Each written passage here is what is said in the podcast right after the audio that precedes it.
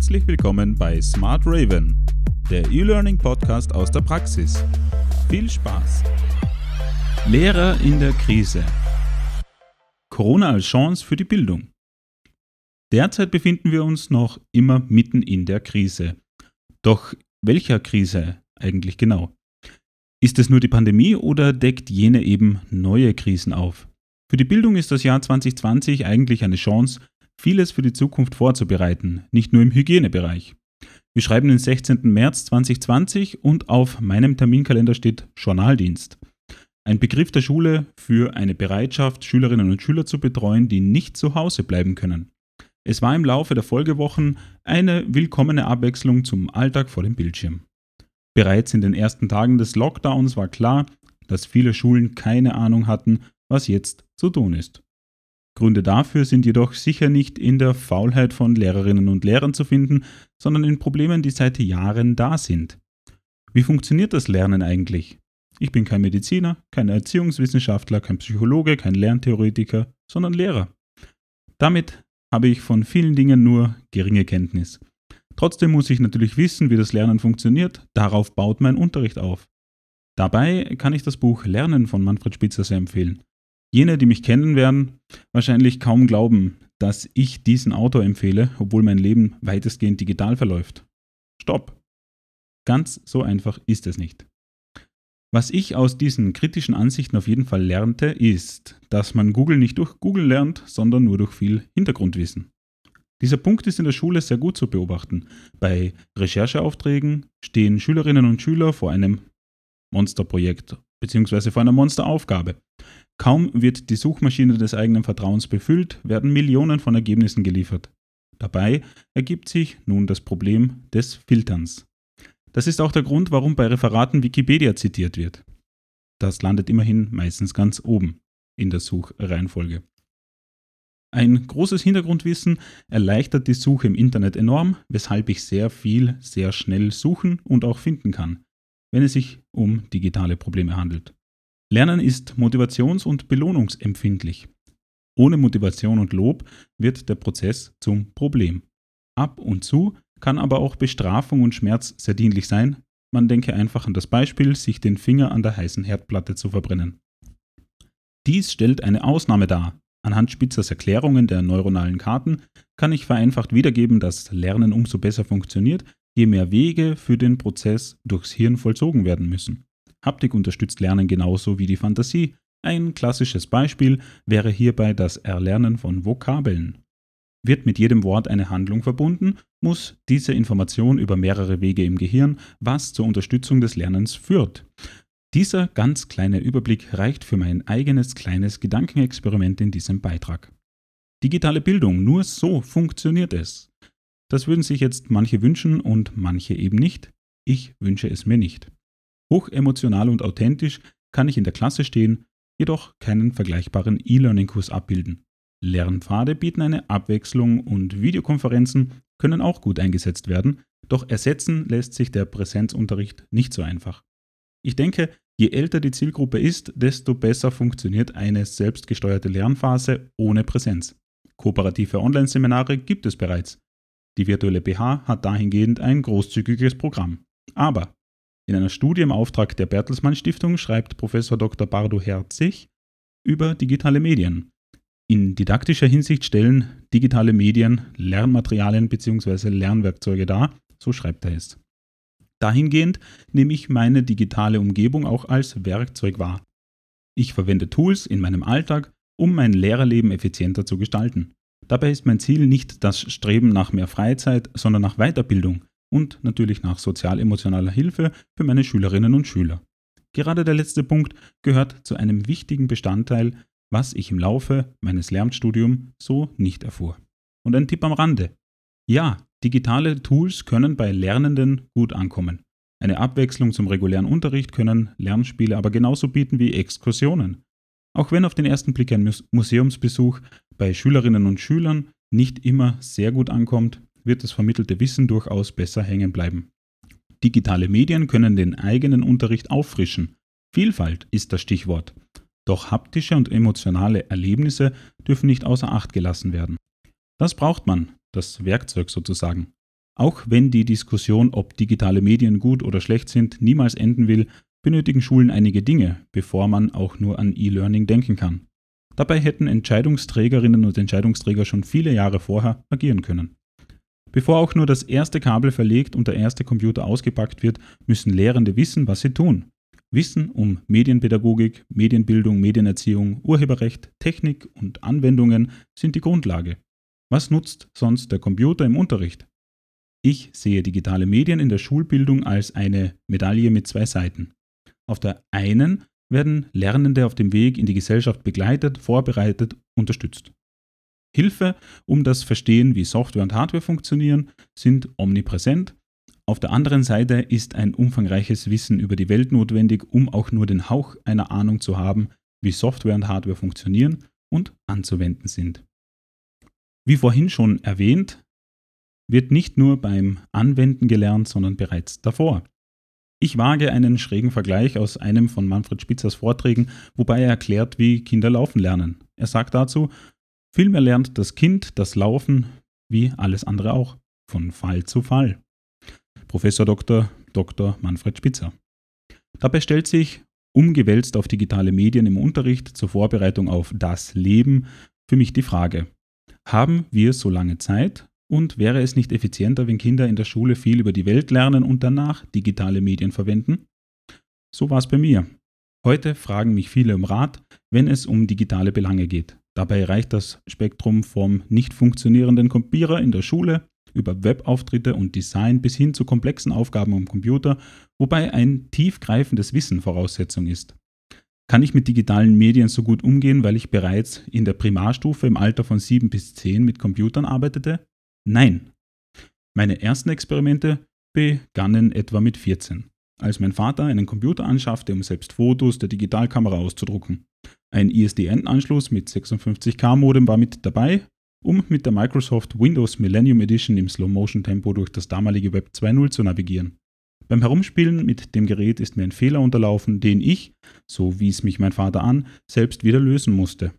Eine Lösung brachte einige Tage später das Internet wieder zurück, aber erst Jahre später erkannte ich meinen eigentlichen Fehler. Ich deaktivierte einen Treiber. Ich war einer der letzten in meiner Schulklasse, der ein Handy mit Farbbildschirm besaß, der letzte in der Oberstufe, der schnelles Internet zu Hause hatte und erst kurz vor der Matura erwarb ich ein Smartphone, ein HTC Wildfire S damals. Am Ende meiner Sekundarstufenbildung verwendete ich das Handy bereits, um Mitschriften zu digitalisieren, auf Google Drive zu, äh, abzulegen und zu teilen. Ich versuchte mich an verschiedenen Anwendungen im Internet und weil es mir sehr viel Spaß machte, lernte ich das vermutlich sehr schnell und nachhaltig. Aus dieser Geschichte leite ich nun ab, dass die Verwendung von digitalen Medien nicht mit zehn Jahren oder gar früher beginnen muss, um auf ein späteres digitaleres Leben vorbereitet zu sein. Seit drei Jahren unterrichte ich digitale. Seit mehreren, seit mehreren Jahren Seit mehreren Jahren unterrichte ich digitale Grundbildung. Ein Jahr zuvor, bevor das eingeführt wurde, bereits den Gegenstand Medienerziehung, also etwas ganz ähnliches. Dabei sehe ich, wie digitale Medien von Schülerinnen und Schülern im Alter von 10 bis 12 Jahren verwendet werden. Das Führen eines Medientagebuchs gibt mir auch einen Überblick über die private Nutzung.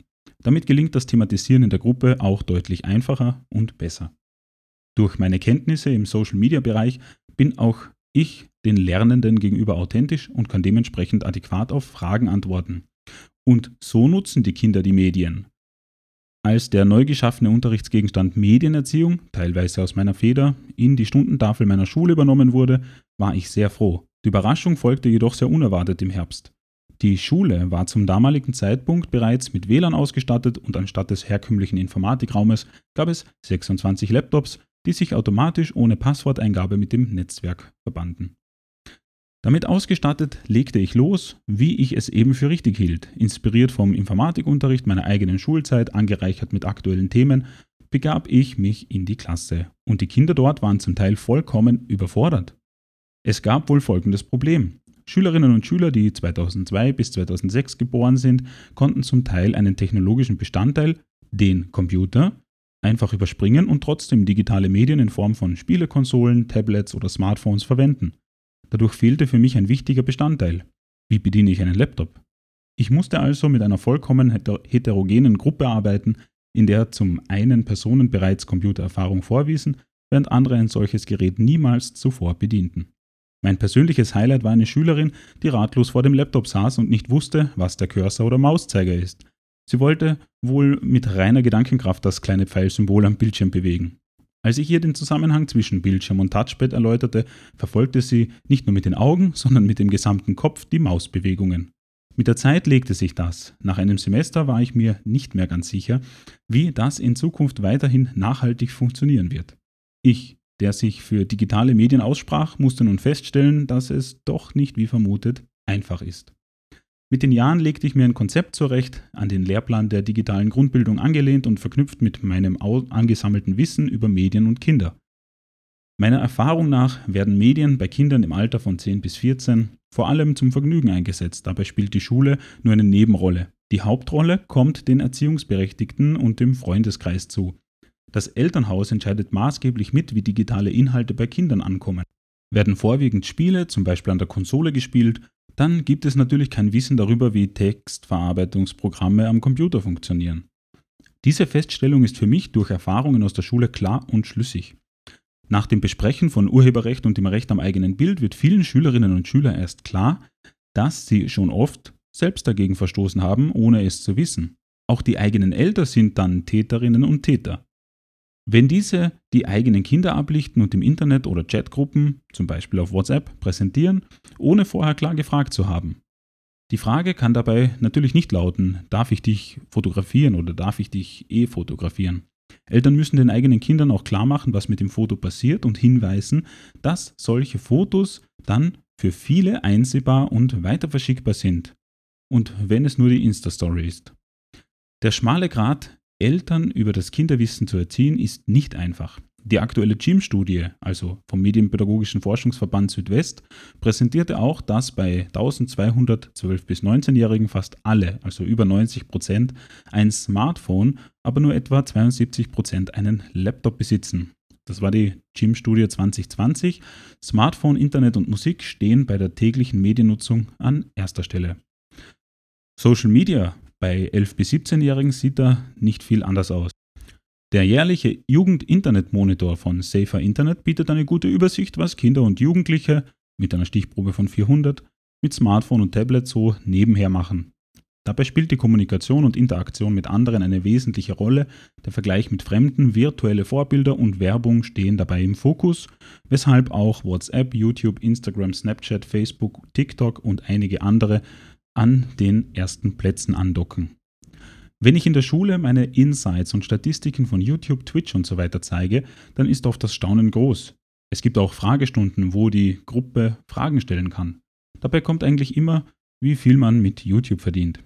Das ist auch klar, da immer ein oder zwei dabei sind, die YouTuber werden wollen. Auf diese Fragen gehe ich nur indirekt ein und lenke die Diskussion in eine andere Richtung.